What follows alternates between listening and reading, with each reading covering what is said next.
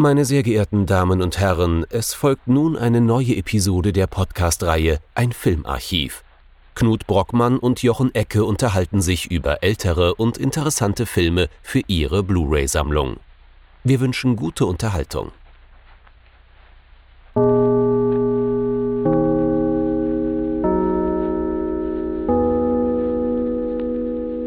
Hallo Knut. Hallo Jochen und hallo liebe Zuhörerinnen und Zuhörer zu einer neuen Folge von unserem Filmarchiv. Vor nicht allzu langer Zeit haben wir ja einen Film besprochen namens Die Dämonischen oder auch Invasion of the Body Snatchers. Und wir hatten ja versprochen, dass wir dem Thema noch einmal näher kommen werden. Was haben wir uns denn dieses Mal genau angeschaut? Bevor uns Milos Formans Tod äh, dazwischen gekommen ist. Ja, ähm, wir haben uns diesmal angeschaut, ja, Invasion of the Body Snatchers. Äh, diesmal auf Deutsch Die Körperfresser kommen äh, von Philipp Kaufmann aus dem Jahr 1978, wenn ich mich recht entsinne. Das heißt, wir haben es hier mit zum einen der Neuadaption von der Grundgeschichte, das war ja ein Buch von Jack Finney, zu tun. Auf der anderen Seite haben wir es aber auch hier mit einem Remake zu tun. Und ich denke, das ist vielleicht mal ganz spannend, da ein bisschen reinzugucken, was macht denn der Herr Kaufmann und was machen denn die 70er Jahre komplett anders als Don Siegel in den 50ern zuvor. The Invasion of the Body Snatchers. Again, quasi. Wir haben uns. Sie snatchen wieder. Sie snatchen wieder, ja.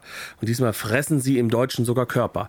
Was genau ist denn die Handlung von diesem neuen Invasion? Etwas ist faul in Santa Mira. Äh, nee, nee, also diesmal ist es San Francisco. Ähm, also sozusagen die Hauptstadt äh, der Counterculture. Das ist schon mal signifikant, würde ich behaupten.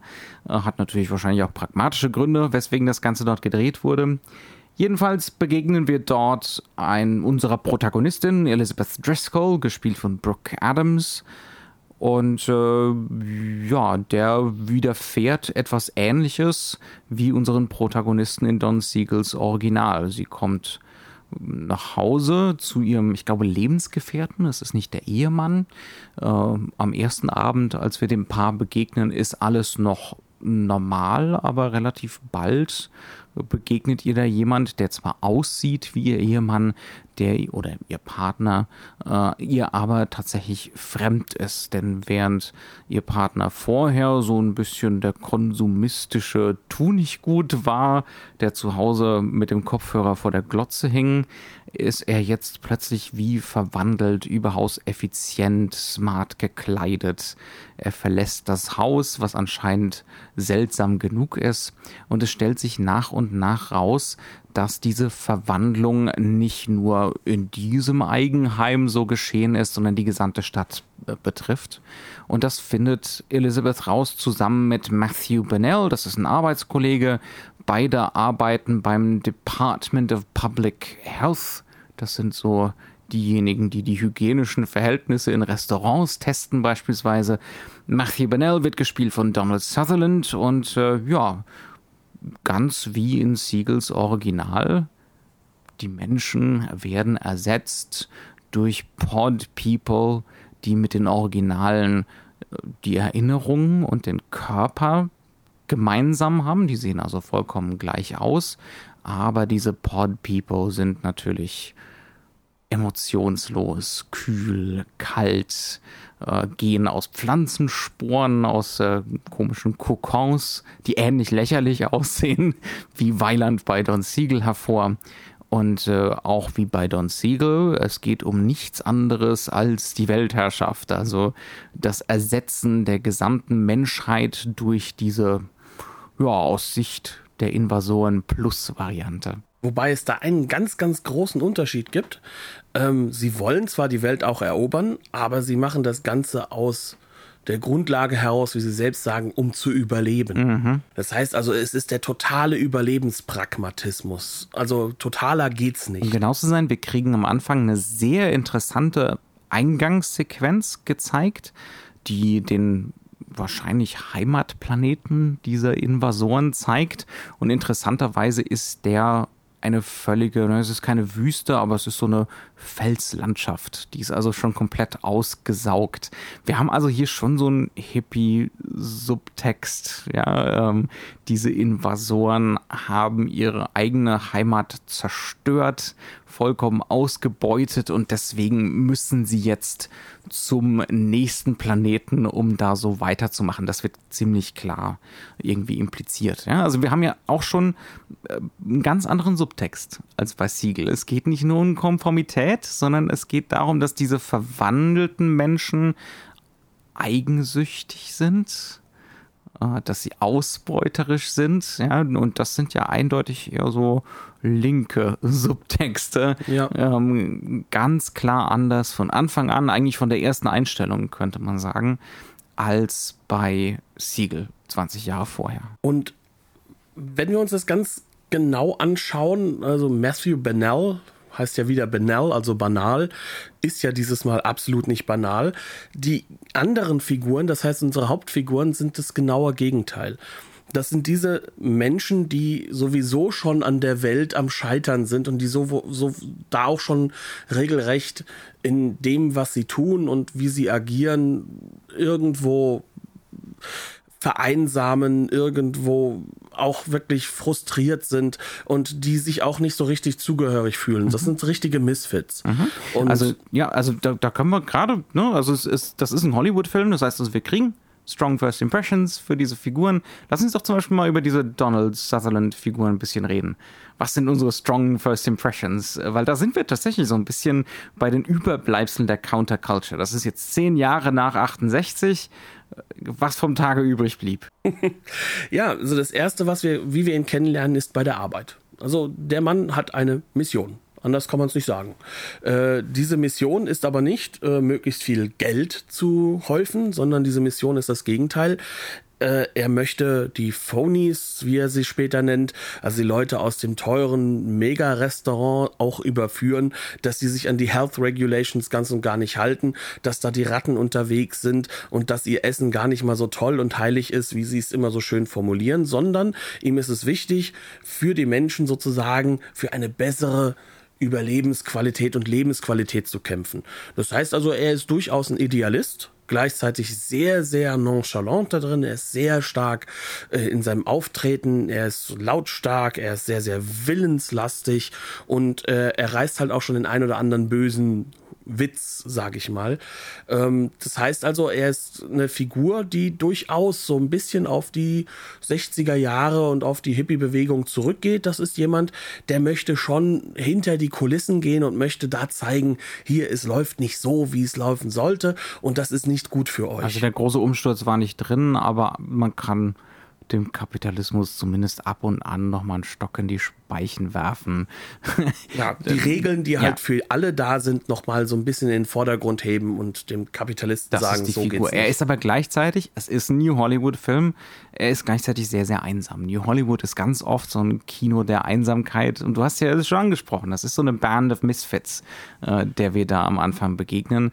Er lebt allein, er hat eindeutig relativ viel übrig für die Brooke Adams-Figur, für Elizabeth Driscoll, ähm, aber aber würde jetzt diese äh, Invasion nicht passieren, dann Würden, würde er alleine bleiben. Ja, aber sie merkt halt so ein bisschen, dass der sehr von Haus aus sehr konforme, konsumlastige Freund, den sie da hat, ähm, der wohl extrem reich ist, mit dem sie es zu tun hat, dem gehört wohl ja auch die Wohnung oder das Haus, ähm, der seine Zeit damit verbringt, vom Fernseher ba Basketball zu gucken. Und das ist ein großer Unterschied dazu, äh, bevor er diese effektive Port People Gestalt ist, dass er anstatt effektiv zu sein, durchaus auch nochmal mit ihr ins Bett möchte oder sowas, aber der auch ansonsten emotional total verkümmert wirkt. Trotzdem hat sie sich ihm angeschlossen und leidet darunter als Botanikerin, die hohes Interesse hat an allem, was um sie herum passiert, die das aber nicht teilen kann. Und wir begegnen später noch zwei weiteren Figuren, nämlich äh, äh, darf, ich noch mal ganz, darf ich noch ganz kurz ja? einhaken, bevor wir, bevor wir zu in Richtung Leonard Nimoy und so abwandern? Äh, ich finde es in der Beziehung auch sehr interessant, dass diese Beziehung zwischen den beiden von Anfang an, also noch bevor der gute Mann ausgewechselt worden ist, äh, als extrem unheimlich inszeniert wird. Das ganze Haus ist ein Geisterhaus, äh, es ist dunkel, es ist finster da drin. Inszen Philipp Kaufmann inszeniert das zum Beispiel mit ganz langen Einstellungen durch Türen hindurch. Wir sehen nicht, was hinter der Wand, ja, also hinter, hinter der Tür passiert. Wir kriegen nur ab und an was mit, wenn jemand durch diesen engen Ausschnitt da läuft. Also von Anfang an, ja, und das ist ja das Interessante. Bei Siegel gab es die heile Welt vorher, die heile Kleinstadtwelt vorher und dann die schreckliche, ausgewechselte, totalitäre Welt danach. Aber bei Kaufmann ist das Ganze schon wesentlich ambivalenter. Ja? Da wird einem wesentlich klarer gemacht. Es geht ja eigentlich so ein bisschen darum, einen eigentlich schon vorhandenen Zustand in der Realität expressionistisch zu übersteigern, sozusagen, ja. ja ästhetisch zu überformen. Ja. Genau, man hat so ein bisschen das Gefühl, dass die Körperfresser in Wirklichkeit nichts anderes sind als die effektiveren Selbstbilder derjenigen, die so sein wollen, wie, wie das, was diese Körperfresser sozusagen aus ihnen dann ja gemacht haben. Das heißt also, sie, das ist diese absolute Effektivität, die noch hinzukommt in eine Welt, die durchaus genau das schon liefert, äh, was diese Dysfunktionalität ausmacht, die schon komplett eigentlich irgendwo am Ende ist. Die Körperfresser sind eigentlich schon da. Die, hätten, die müssen eigentlich gar nicht kommen. Äh, und es gibt noch so ein paar letzte Misfits, die da irgendwie nicht reinpassen.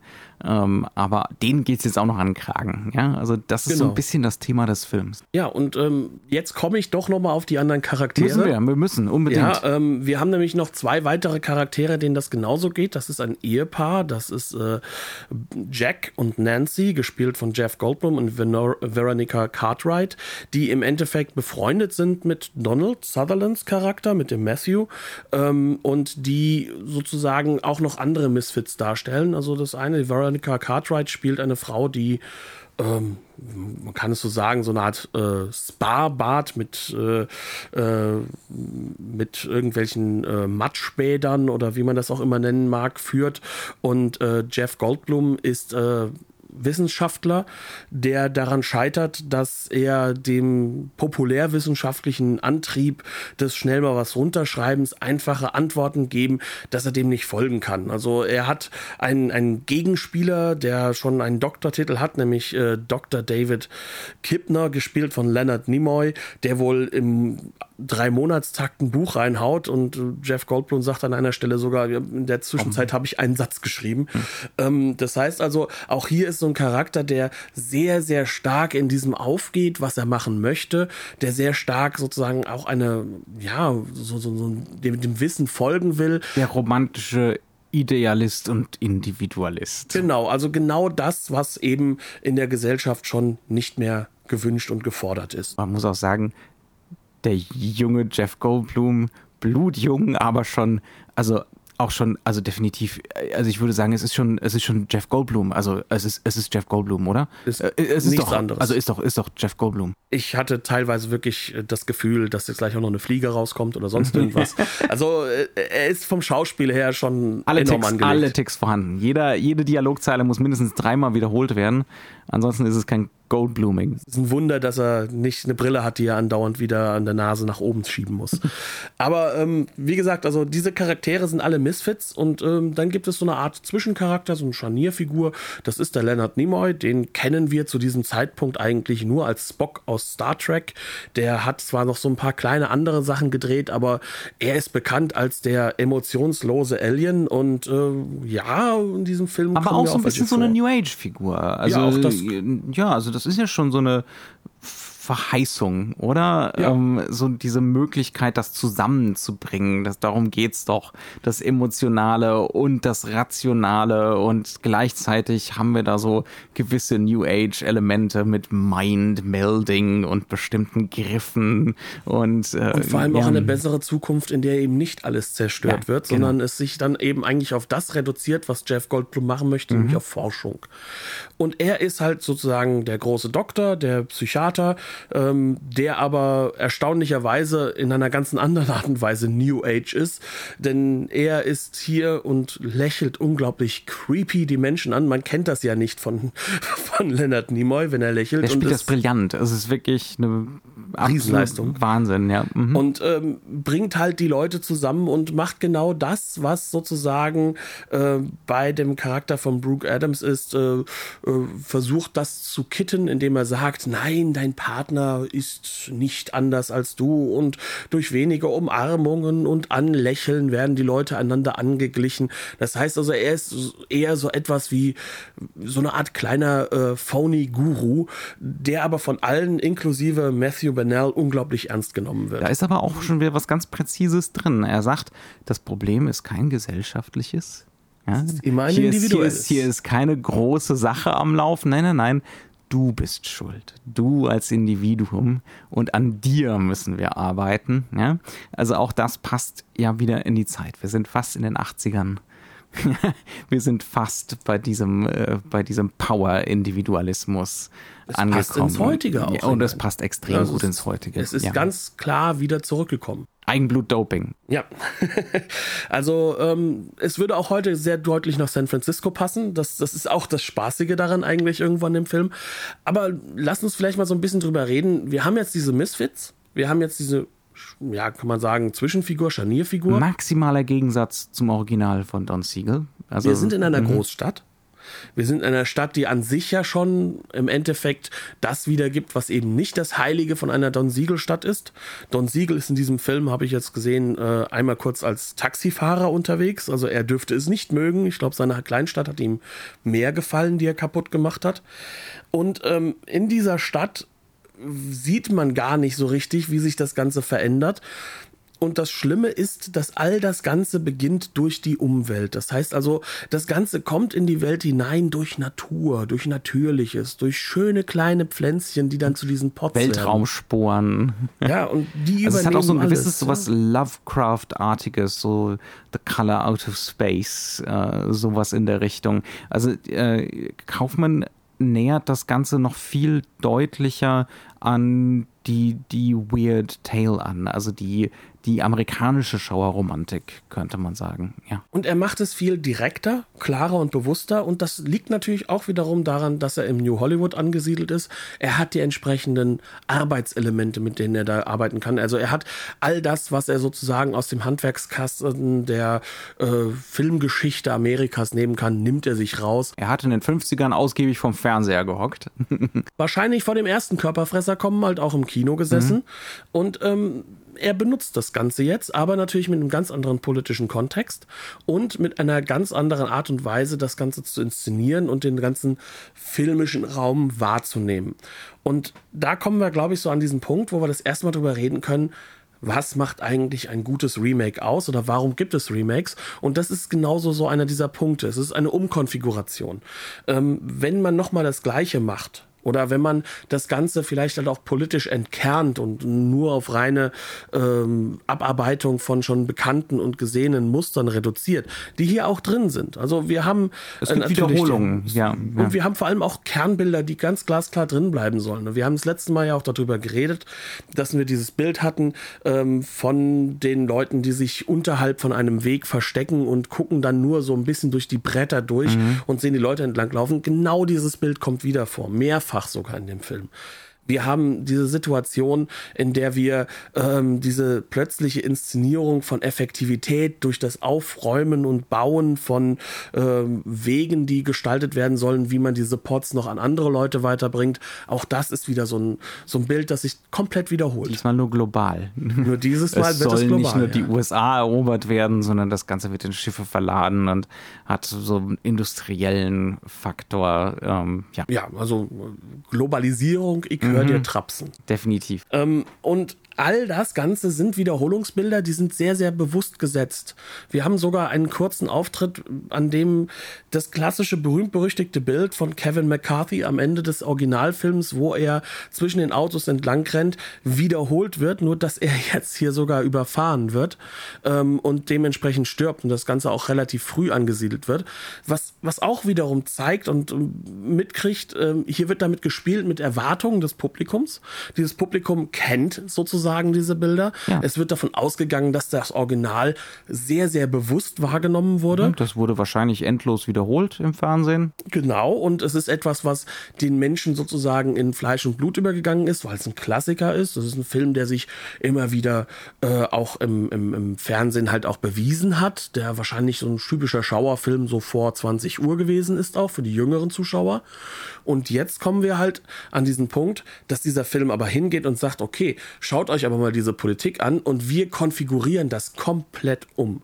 Und das ist das, was sozusagen hier ein Remake auch irgendwo sinnvoll gestaltet. Das heißt also, er adaptiert das nicht nur in die neue Zeit vom technischen und von den Möglichkeiten her, sondern er konfiguriert den Film halt auch aussagetechnisch um und implementiert auch den Originalfilm, weil er dem ja ganz brachial widerspricht.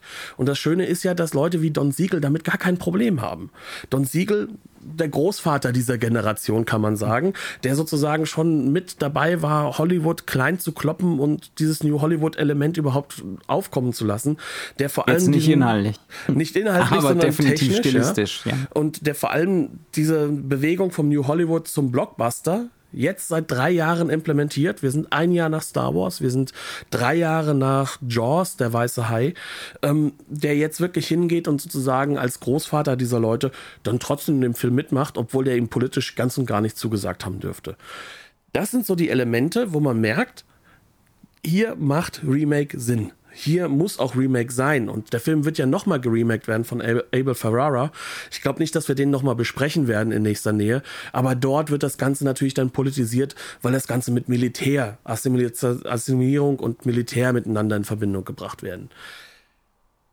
Wenn wir das also hier in diesem Film so haben, dann kann man schon sagen, warum und wie konstruiert der Film das? Und wir hatten jetzt ja diese Kernpunkte, das heißt also sozusagen diese Anker, die haben wir jetzt ja so ein bisschen genannt.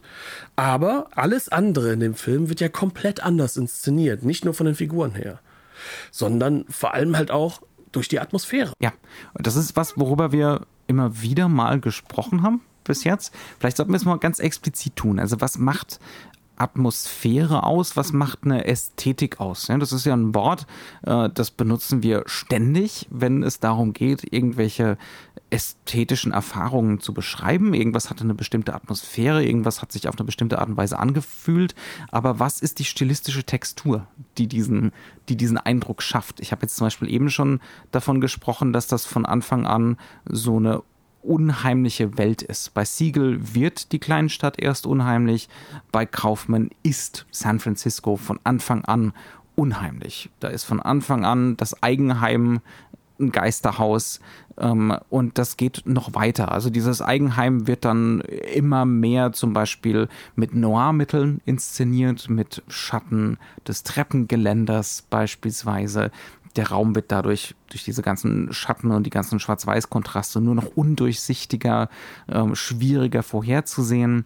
Der Film hängt sich ganz stark an die individuelle Wahrnehmung der Protagonisten. Auch das ist was, was im klassischen Hollywood so nicht so sehr gelaufen wäre, denke ich. Ähm, also, dass wir wirklich ganz, ganz heftig, eng, subjektiv an Figuren kleben, dass es keine äh, Establishing Shots mehr gibt, dass wir an der Nahen bleiben. Ja? Ähm, wir sind jetzt auch ganz kurz davor, dass, dass die ersten Steadicam-Aufnahmen aufkommen und man merkt bei einem Film wie diesem schon, dass die Filmemacher, dass jemand wie Philipp Kaufmann danach giert er will sowas unbedingt haben, weil man, weil man so eine subjektive Inszenierung unbedingt haben will. Ähm, also das sind, das sind auf jeden Fall alles äh, hoch, hochinteressante Faktoren, die den Film gewaltig unterscheiden äh, und, und die Atmosphäre ausmachen.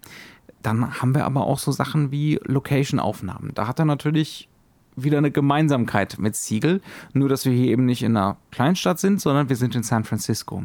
Und auch hier setzt der Film wieder auf Wiedererkennbarkeit. Also wer schon mal in San Francisco war, es gibt hier beispielsweise Aufnahmen von Downtown Frisco, ähm, um genau zu sein, die Cable Car der, der Terminus, ja, also die, äh, die Basishaltestelle von diesen Cable Cars. Und äh, das weiß jeder, das war wahrscheinlich auch Ende der 70er schon so, das war damals schon hauptsächlich eine Touristenattraktion. Da stellt man sich in die Schlange und wartet. Und äh, Kaufmann und sein Team gehen dorthin mit dem, ja, mit der Kamera und zeigen diese Schlange, aber sie zeigen nicht, dass es die Schlange für, die, für das Cable Car ist, ja, sondern es wird dann einfach zu so einem reinen Schlange stehen. Aber wer schon mal da war, und das ist ein Film für den amerikanischen Kontext, und da waren ganz viele Leute aus dem Publikum bestimmt schon mal da, ähm, für den wird das zu so einem seltsamen Wiedererkennungsmoment. Ja, ich kenne diese Schlange, ich kenne diesen Ort, das Schlange stehen dort, ja, ähm, und das wird dann so ein bisschen zur eigenen Konformität, äh, zur eigenen Juppifizierung, ja, oder man ist, äh, man fühlt sich so ein bisschen peinlich berührt, weil man sich fast schon die Frage stellen muss, ob man nicht selber schon von den Aliens ersetzt worden ist. Ähm, also das sind so ganz viele kleine, nette Effekte, mit denen Kaufmann arbeitet.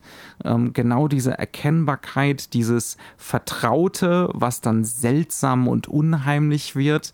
Ähm, da hat er sich bei Siegel definitiv was abgeguckt, ja, aber es gibt so seinen eigenen Twist dazu.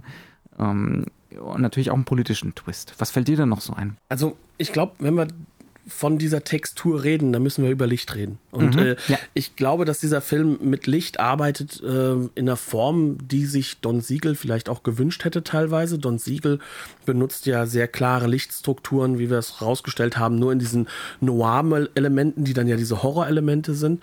Und hier wird Licht ja eigentlich benutzt, um ganze Räume sozusagen ähm, zu verzerren kann man nicht anders sagen. Und das bedeutet zum einen, also da muss man sagen, man kann ja Licht in verschiedener Form sehen. Das, also zum einen ist da die Abwesenheit von Licht, die Klarheit, wo, von wo Licht kommt, also Film Noir, Schlagschatten werden geworfen, solche Elemente. Aber wir haben natürlich auch bei Licht so etwas wie ähm, die Temperatur von Licht und die Farbtemperatur. Und diese Farbtemperatur, die ist in diesem Film ganz, ganz enorm abhängig davon, wie sich die Personen fühlen und wo sie sich wohlfühlen und wo etwas Positives ist. Zum Beispiel ist die Farbtemperatur, wenn wir beim Charakter äh, von Donald Sutherland, Matthew Bennell sind im Haus, ist die durchaus sehr, sehr warm und positiv. Er ist auch dabei, dort was sehr Gesundes zu kochen. Er geht dann in seinen äh, wirklich wunderschönen Garten hinaus mit schönen vielen auch Farben, der schön ausgeleuchtet Der ist. dann ordentlich- perfiderweise später zum Ort des Grauens wird. Genau, ja. Ja. der dann diese Verzerrung hat. Und ähm, diese Farbtemperatur wird zum Beispiel in dem äh, Haus von Brooke Adams, also da von Anfang an nicht gegeben. Also dieser, dieser Horrorfilmcharakter, Da der gibt es ist. Neonlicht und Bei ihr ist es vor allem so, ja. dass, dass, dass der dass halt das auch runtergesetzt wird und selbst ihr Garten irgendwie unschön aussieht. Der Film hat auch ungeheuer Mut zur Suppe. Ja. also also zur, zur Dunkelheit. Ja, das, auch das ist was, was man im klassischen Hollywood so nicht gefunden hätte. Das heißt also, er leuchtet gar nicht. haarscharf an der Unterbelichtung oder gerne auch mal ein Schwenk durch die absolute Dunkelheit durch und solche Sachen. Und dann lehnen wir uns vor und wollen gucken, was ist denn da überhaupt? Und wir sehen nur Suppe. Und ähm, dann gibt es einen Ort zum Beispiel, das ist da, wo äh, die Nancy, also die, der Charakter von Veronica Cartwright arbeitet. Ähm, da sind Leute sozusagen so eine Art von Health Spa, ne, wo sie sich ähm, zum einen äh, erstmal baden können in, in Schlamm, so ein Schlammbad nehmen können und danach dann von ihr ordentlich und gut durchgeknetet werden. Und normalerweise ist das ja ein Raum, also selbst in den 70er Jahren ist das eher einladend. Natürlich so ein brauner Schlamm, das blubbert, das ist natürlich auch verfließt alles, das ist nicht sonderlich schön. Ähm, dieser Pragmatismus ist schon da, aber Es hat auch von Anfang an so was Ent Entfremdetes, so da äh, irgendwie Männer durchkneten müssen. Das hat auch was vage, po potenziell übergriffiges zumindest. Also nicht von Ja. ihrer Seite, sondern von Seiten der Männer. Ja, Ja, und ähm, man, man merkt halt, es ist ein Raum der Einsamkeit. Er ist relativ leer. Da sind vielleicht ein, zwei oder drei Gäste. Und das Ganze wird ausgeleuchtet durch ganz, ganz kaltes Neonlicht, durch diese ganzen, durch diese Röhren. Und er benutzt dieses Licht auch. Normalerweise in einem klassischen Film würde man so eine Röhrenlampe zwar zeigen, aber man würde genau dieses Licht nicht benutzen. Es gibt wenige Filme, die dazu einen Mut haben. Also David Fincher ist ein Regisseur, der es zum Beispiel sehr, sehr gern verwendet in den moderneren Filmen.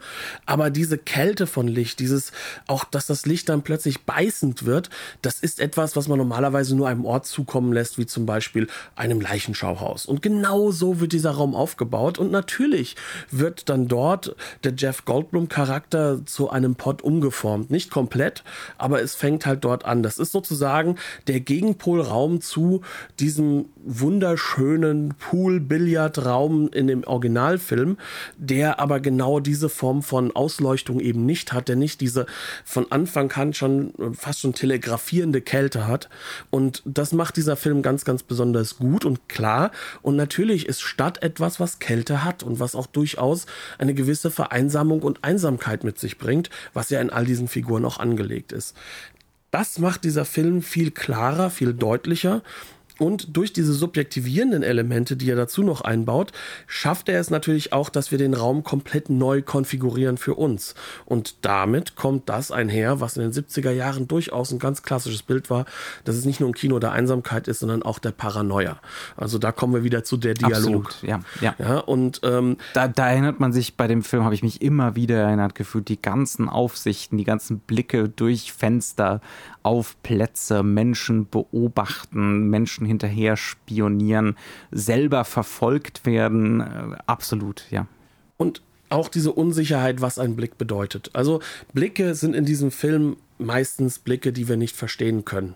Und auch hier kommt wieder mit rein, dass wir mit dem Leonard Nimoy einen Schauspieler dabei haben, der genau diese Zwischenfigur stellt, bei der wir uns von Anfang an relativ sicher sind, das ist doch ein Alien, ne? war er ja auch schon bei Star Trek, wenn auch dort ein positives.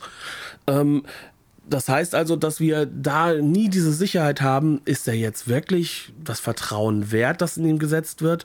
Kann man überhaupt vertrauen? Wird Vertrauen positiv zurückgezahlt oder ist das was Negatives?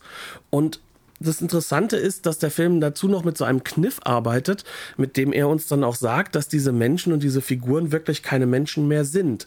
Nämlich, dass er in dem Moment, in dem eine von diesen Pod People einen echten Menschen sieht, diese vollkommen verzerren und einen ganz komischen, jaulenden Sound von sich geben, das ganze Gesicht verzerrt wird und sie dann halt auch auf die Figur, also auf den Menschen zeigen um, und ihn als Gefahr darstellen. Das heißt also. Das Ausstoßen aus der Gesellschaft. Es geht um das, du bist nicht mehr Teil hiervon. Du musst weg. Genau, und. Zumindest so, wie du gerade bist. Ja, genau. Und das ist halt eben genau dieser Punkt, an dem wir halt wirklich merken, dass dieser Film nicht nur eine Evolution ist, sondern sich wirklich mit dem Original und den politischen Elementen des Originals, aber auch mit der gesamten gesellschaftlichen Entwicklung seit den 50ern auseinandersetzt. Ähm, und damit auch eine wieder, also eine Erkennbarkeit und eine Erfahrbarkeit für dieses Publikum am Ende der 70er Jahre überhaupt schafft. Ja? Ja. Also nicht mehr, nicht so ein reines, oh, hier ist diese erfolgreiche IP, die jeder kennt. Ähm, jetzt setzen wir mal auf, ja, kennste, kennste, sondern ähm, hier bist du, hier ist deine wahrscheinlich urbane Lebenswelt, hier sind deine eigenen Probleme mit dem Phänomen Yuppie und mit äh, deinem Individualismus gegen den Konformitätszwang ähm, und so weiter und so fort. Ja. Genau, und äh, wir sehen es zutiefst in diesem Film, dass eigentlich San Francisco dort schon eine entvölkerte Stadt ist in Hinsicht von echten Menschen. Das heißt also, diese ganze Stadt konfiguriert sich von Haus aus schon sozusagen um zu dem, was man ja heutzutage auch irgendwo so ein bisschen immer wieder hört, dass es eigentlich nur noch so, so die Leute sind, die es leisten können, so zugezogene, die dort ihre Arbeit verrichten, aber die Stadt an sich verliert an Charakter. Und ähm, eigentlich ist das hier in den 70er Jahren schon genauso dargestellt und auch schon genauso angelegt. Und ähm, das Ganze wird natürlich noch daraus abgehoben, dass es eine ungeheure Konsumkritik in sich trägt. Also genau das, was der Rückzugsraum im Originalfilm ist, nämlich, dass man schön nochmal in den Club geht, was trinkt, äh, seinen Cocktail schlürft. Genau das ist ja hier eigentlich so Schönes das Auto fährt. Genau, das schöne Auto fährt. All das ist ja eigentlich schon das Anzeichen dafür hier, dass du unterlaufen bist, ne? Und dass das, dieser ja ja. gegen das du kämpfen musst. Und sei es halt eben derjenige, der dir diesen Konsum zu, zuführt. Nämlich zum Beispiel das teure französische Restaurant, in dem sich dann anstatt Kapern in Wirklichkeit äh, Rattenkutteln verstecken. All das ist sozusagen das Element, was, was ich meine, was diese extreme Konfigurationsthematik ausmacht, die so ein Remake mit sich bringen kann. Das heißt also, eigentlich hätten wir diesen Film gar nicht so sehr besprechen können oder überhaupt über ihn sprechen können, ohne das Original zu erwähnen. Also das Remake begreift sich hier als Teil von einer Serie. Ganz konkret. Und es möchte auch, es wünscht sich auf jeden Fall vom Publikum, dass es das so wahrnimmt. Ja? Ähm, Und es ist Teil sozusagen der Rezeptionsarbeit, des Schauens, genau diese Kontraste selbst zu erfassen, sich dran abzuarbeiten. Ja, also es ist wirklich Remake als, äh, ja, es hat, es hat so einen gewissen didaktischen Faktor. Ja, es hat, es hat so einen gewissen, es ist eine Aufforderung, sagen wir mal nicht didaktisch, es ist eine Aufforderung zur Partizipation, zum Mitmachen. Ja, es, es hat eigentlich was äh, Emanzipatorisches. Und es nimmt dich halt ernst als Zuschauer, weil es dich halt einfach halt auch da abholt, dass es sagt, ja, du musst das Original schon gesehen haben, dann kannst du das richtig mitmachen hier. Das heißt also, diese Partizipierung äh, des, des Zuschauers ist nur möglich, wenn der Gatekeeper, du hast das Original gesehen, überhaupt schon mal irgendwo gehandelt, abgehandelt wurde. Das ist dann natürlich der Schritt in die Populärkultur der 80er, aber auch der Gegenwart, wobei da der Partizipationscharakter oftmals halt weit weniger politisch ist, beispielsweise. Ja, Oder ja. halt auf Fragen wie Geschlechterbilder und so abzielt, weniger auf gesamtgesellschaftliche Entwicklungen beispielsweise. Ja, und ähm, ich denke, das macht diesen Film auch enorm spannend und interessant zu gucken. Selbst wenn er an manchen Stellen, das muss man auch erwähnen, wenn wir mal aufs Geschmäcklerische so ein bisschen kommen, seine Längen hat. Also gerade die Form der Verfolgung, des Es Desorientierenden. wird echt viel weggerannt im letzten Drittel. Ja. Ja, und äh, es, es, es sind äh, auch, auch diese Methodik, äh, wie Jaws äh, es vorgemacht hat, sozusagen, so diese Eskalationslogik. Genau, mit einem großen Knall rausgehen. der Knall knallt nicht. Äh, das muss man auch ganz ehrlich sagen. Da merkt man halt auch einfach, dass er in seiner Zeit auch versucht, Dinge nachzuahmen oder zu benutzen, die halt sozusagen sich jetzt etabliert haben. Das heißt also, wir sind eigentlich schon so ein bisschen im Post-New Hollywood, kann man sagen. Und Philipp Kaufmann ist halt nicht Steven Spielberg, wenn es darum geht, Spektakel oder Eskalation zu inszenieren. Ja. Dafür hat er für Spielberg ein paar sehr, sehr gute Drehbücher geschrieben. Das darf man auch nicht vergessen. Und hat äh, da auch, glaube ich, so ein bisschen seine Stärken. Also im Erzählerischen sind die Stärken von diesem Film. Ähm, und da drin die effekthafte Inszenierung vorauszuplanen. Also das desorientierende Element, das Fehlen von Establishing Shots, also all diese Dinge von New Hollywood zu nehmen und daraus sozusagen eine Rekonfigurierung eines ganz, ganz alten Films zu machen, der dadurch auch politisch komplett rekonfiguriert wird. Ja. Ja. Ich denke, das war's. Ich glaube, wir sind durch. Ja, wie haben wir uns Unser, unser erstes Remake, oder? Ja. Ja. Nee, unser zweites. Äh, Ja? His Girl Friday. stimmt, aber da haben wir das Original gar nicht besprochen. Ja. Aber ja, das ist sozusagen auch jetzt schon eine Geschichte, die merken wir, das ist nicht unbedingt so selten, dass in Hollywood Stoffe noch einmal wiederverwendet werden. Und das hat jetzt nicht angefangen mit äh, aktuellen Themen oder mit aktuellen Filmen, die jetzt sehr häufig wieder äh, Themen neu aufgreifen aus den 80er Jahren. So, mittlerweile aus den 90ern. Wir sind mittlerweile bei Remakes von 90er-Filmen angekommen. Ja, also das heißt, das ist eine Sache, die kennen wir schon länger und die ist hier eigentlich äh, besonders spannend einfach umgesetzt.